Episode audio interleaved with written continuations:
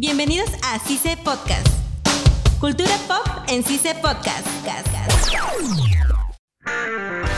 Hola a todos y bienvenidos a CICE Podcast. Mi nombre es Eric Huertas y estoy con Roberto Vázquez, Esmeralda Caguas y Kimberly Arna. En este episodio de Cultura Pop hablaremos del anime Kakegurui. Yo creo que es un poco interesante. Se caracteriza por algo fuera de lo común, entre comillas, que es el tema de las apuestas, pero llevadas a otro nivel. Claro, y es más, este, todo el anime transcurre en esta academia donde la protagonista Yumeko Yabami es integrada y parece que ella es tranquila, totalmente tranquila, pero cuando le hablan de apuestas es como que se transforma, como que cambia de personalidad. Sí, la verdad, una de las escenas que más me gustó, no sé si las recuerdan, uno de los personajes cuando apuestan se saca las uñas y fue como que un momento tan random, pero a la vez no podía despejar los ojos porque Sí. querías ver esa escena. Sumeraki es el nombre. Justamente hace una apuesta con Yumeko Yabami en la cual ella empieza ganando y Yumeko se queda sin dinero. Al final le dice que apuestan las uñas porque ella es una loca de las uñas, colecciona uñas, le encantan las uñas y todo eso. Un poco random, la verdad, como para que le encanten las uñas. O sea, ahí ya nos empezamos a dar cuenta en qué camino va este anime. Porque apostar dinero es normal, pero apostar uñas es como que te saca un poco de contexto, ¿no? Y logra ser interesante, la verdad. Claro, lo que podemos observar en este anime es que llevan la apuesta a otro nivel.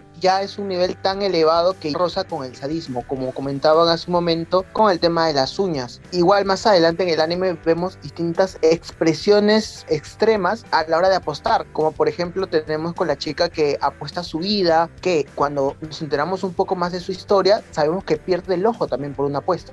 En realidad todos los personajes son súper raros, creo que el personaje entre comillas más normal sería uno de los coprotagonistas, que es Ryotan, porque desde Yumeko, Midari, Momobami, Gruna, todos son bien excéntricos. Y creo que eso llama la atención del anime, que todos los personajes son súper llamativos y solamente hay como que un normal que es la voz de la razón entre comillas. Y no sé que te pierdas del anime. En parte es quien te va guiando. Es la voz de la conciencia realmente porque siempre su voz sale en la voz de Ryota.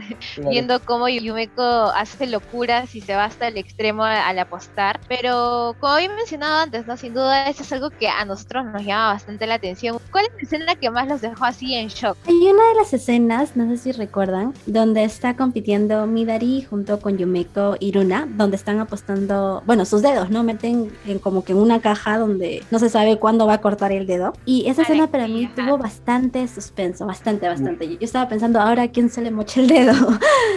y, y bueno, a- al final creo que Yumeko movió algo en la caja, creo que ya había quedado antes con quien estaba detrás de eso, pero igual, pues la escena me llamó bastante la atención y estuve bastante pendiente de ella. Puedo compartir tu emoción por esa escena porque recuerdo haber terminado la primera temporada y quedarme con ganas con la segunda porque recordemos que la primera temporada termina con esa cuasi declaración de amor de Susuya hacia Yumeko y yo esperaba ver la continuación de ello y nos trae este capítulo que fue tan intenso y tan interesante acerca de quién iba a perder el dedo y la genialidad que hace Yumeko al hacerle ese comentario a la inspectora. Pero a pesar de que fue una de las escenas que más me gustó, diría la segunda, mi favorita terminó siendo la apuesta final luego de que Yumeko gana el duelo de la idol y empieza a enfrentar al secretario.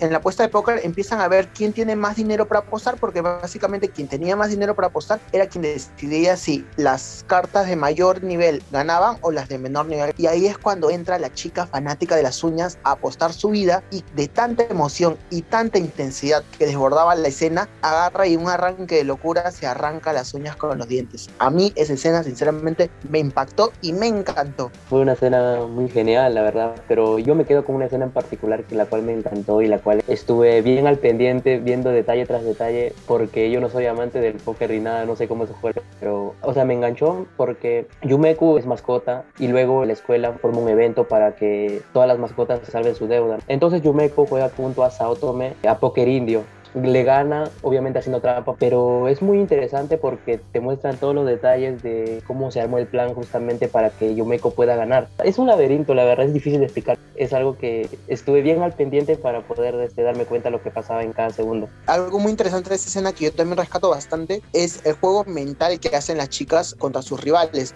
dado que si bien las reglas eran explícitas de que no podían hacer trampa, pero cualquier otra cosa aparte de lo que pasaba en la mesa era totalmente legal, legal, ellas idearon un plan que desde el principio lo tenían en mente y fue totalmente lícito dentro de las reglas que se habían puesto. Algo parecido pasa cuando a Yumeko lo envenenan, que va a Susui a reemplazarla y la única orden que le da Yumeko es hazle caso a tu compañera. Simplemente hazle caso a tu compañera y ella, una capa visualizando y sabiendo todo lo que estaba pasando en la mesa, dio las instrucciones y dio las órdenes para ganar el juego. Y eso es algo que a mí me gustó bastante, cómo pensar antes de lo que sucede en tiempo real. No sé qué opinan ustedes, chicos. Es algo que a mí me llama bastante la atención porque las trampas están prohibidas, o sea, cualquier maniobra sucia es perder. Pero algo que tú mencionas y que a mí también me llama la atención es el juego mental que está involucrado dentro de los juegos de apuesta. Porque hay que ser bien inteligentes y hay que captar hasta el mínimo detalle para saber qué es lo que tu oponente está pensando y poder tomar ventaja por sobre él. Y eso es algo que definitivamente llama la atención, porque como había mencionado, fuera del tema de las apuestas, este tema mental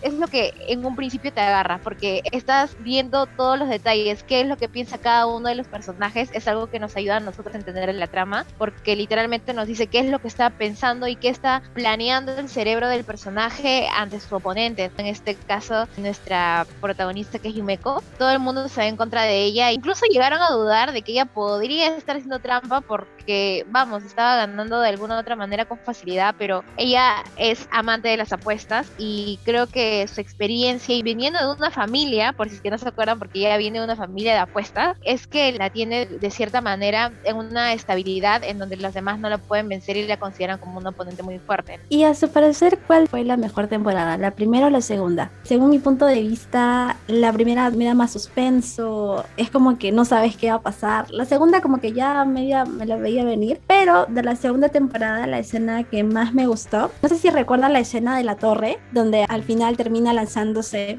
Increíble. Sí, sí o sea, si tuviera que elegir entre las dos, elegiría la primera, pero voy a rescatar puntos de la segunda temporada porque en la segunda temporada, a pesar de que siguen con el tema de las apuestas, estamos descubriendo secretos sucios de la familia de las personas que están apostando. Y ahí nos damos cuenta con respecto a la presidenta y todo el clan que está detrás de todas estas cuestiones. Y a mí me saca un poquito de onda porque nosotros habíamos visto justamente, había una chica como que es la que está planeando por debajo de todo, que es la que ayuda a la familia que son los Momobami. La cuestión es que ella está trabajando literalmente con todas las mascotas para conseguir votos. Y al final es como que, wow, te la ves venir, pero te sorprende la inteligencia de este personaje que nadie pensó que pudiera tener tanto poder, ¿saben? Exacto. Opino igual que tú. La primera temporada es muy buena y es una temática más predecible también, creo yo, en el sentido de que, ok, nos presentan a Yumeko, que de la primera puesta, recordemos de Yang Kenpo, siguiendo por lo de las cartas, de voltear las cartas todo esto, en todas las pruebas en trampa, eso es algo, la capacidad mental, hacer creer a tu rival de que estás totalmente atrapado y voltearle la torta y contrarrestar a ello. Y eso es algo que dentro de todo se vuelve un poco predecible, pero sí lo hace mucho más emocionante. En cambio, la segunda temporada trae unos retos como que más arriesgados, más elaborados y con mayor trama, pero si bien en el tema de la apuesta es un poco más simple, se maneja por el tema de los votos y hay un conflicto detrás de todo esto. El eje central del anime en la segunda temporada no viene a ser simplemente las apuestas, sino viene a ser todo el proceso que hay detrás de ello por querer tomar el control tanto de la escuela como de la familia. Y algo que quiero mencionar, ¿qué opinan acerca de la musicalización, tanto del opening como del ending? Yo particularmente el opening me encantó. Yo conocí primero el opening, luego conocí el anime. Y sinceramente me enganchó a full. No sé qué opinan ustedes sobre ello. Me llamó bastante la atención. El opening es muy épico. Para empezar, la primera temporada. El la segunda, no. Pero a mí me llamó bastante la atención también la primera vez que lo vi, que fue hace como cuatro años atrás. La primera vez que vi el opening dije, vaya, definitivamente esto va a tener algo interesante porque te va dando como ciertas pistitas. Muy aparte de la música, las imágenes que te muestran, como que te van soltando. Ajá, claro, te van soltando las cosas que se vienen, ¿no? Y eso, por ejemplo, a mí me encantó. Por ejemplo, yo vi el anime hace un par de meses ya. Y la primera vez que lo vi no me llamó tanto la atención el opening. Es más, yo lo salteaba me acuerdo estar en la casa de una amiga y ella me decía, oye, escucha el opening genial. Y yo, no, yo quiero pasar de frente al anime. Pero después llegando a mi casa, cuando decidí verla, el opening es algo que de verdad te llama la atención, la música, este, la visualización y todo eso. Me parece una obra maestra. Sinceramente el opening es bueno, no es uno de los openings que me saltaría, pero no estaría dentro de mi lista de openings, o sea, de los que escuchara en mi día a día. No sé por qué. Exacto, o sea, hay algunos animes cuando el opening tú lo escuchas una vez y ya en el siguiente capítulo la quieres saltar, pero con esta no pasa, te dan ganas de escucharla de nuevo y de nuevo y de nuevo y como que no te aburres. Particularmente es mi favorito de todos los openings que he oído. O sea, está dentro de mi top 20, sí o sí. Bueno, ya, para finalizar con el programa del día de hoy, su valoración del 1 al 10, ¿cuánto le ponen? A la primera temporada le pongo un 9 de 10 y a la segunda le pongo un 7 de 10. Le pondré un 10 de 10 a la primera temporada. Mi 9 de 10 es por el tema de que a veces se vuelve un poco repetitivo, de que ya sabes que Yumeko va a ganar. O sea, claro, en un principio pierde, pero me hubiese gustado que se sienta más esta tensión de saber que hay alguien al mismo nivel que ella, ¿saben? como que me cansaba un poco del hecho de que ya derrote a todas las personas, o sea, que nos hagan sentir la presión y la tensión de que, oh, vaya, el juego está interesante, pero que al final termina ganando, eso como que me pareció un poco... ¿eh? Y mi 7 de 10 en la segunda temporada porque se pierde un poco el contexto de las apuestas y se enfoca más en la recolección de votos. A la primera temporada le daría un 8 de 10. Me gustó bastante el tema de las apuestas, lo loco que era. Me hubiera gustado quizás ver un poco más el tema romántico. Creo que no lo vi mucho, me hubiera gustado. A la segunda temporada le pongo un 7 de 10 exactamente por la misma razón que Kimberly. Me gustó la historia de trasfondo, pero no me gustó que el tema de las apuestas fueran más simples. Me hubiera gustado ambas, que la historia de Transfondo se dé y también que las apuestas quizás hasta subieran de nivel para poder estar así en modo suspenso. Totalmente de acuerdo. Igual, mi valoración para la primera temporada sería un 8, 8.5 a lo mucho. Lo que le baja bastante puntaje es que tiende a ser repetitivo. Cuando yo viste la primera y la segunda apuesta, las demás ya sabes que va a ser igual. Y la segunda temporada le doy un 7 de 10 por el hecho de que la primera temporada para mí terminó en que se confiesa el chico a Yumeko y la segunda temporada es como si no hubiera pasado nada de ello. Y, eso sinceramente, al igual que Esmeralda, me dejó como que una deuda en tema romance. Yo le doy un 8 de 10 a la primera temporada porque sí, se vuelve un poco predecible al final porque en casi todos los juegos Yumeko va perdiendo y termina ganando. A la segunda temporada le doy un 5 porque a mí me hablan de Kakeguru y se me viene el tema de las apuestas, pero con la segunda temporada no me pasa eso. Exacto, chicos. Pero bueno, hasta aquí llegó el episodio de hoy sobre Kakeguru y el CICE Podcast. Estuvieron con ustedes Merlierna, Esmeralda Caguas, Roberto Vázquez y Eri Huertas. Hasta la próxima.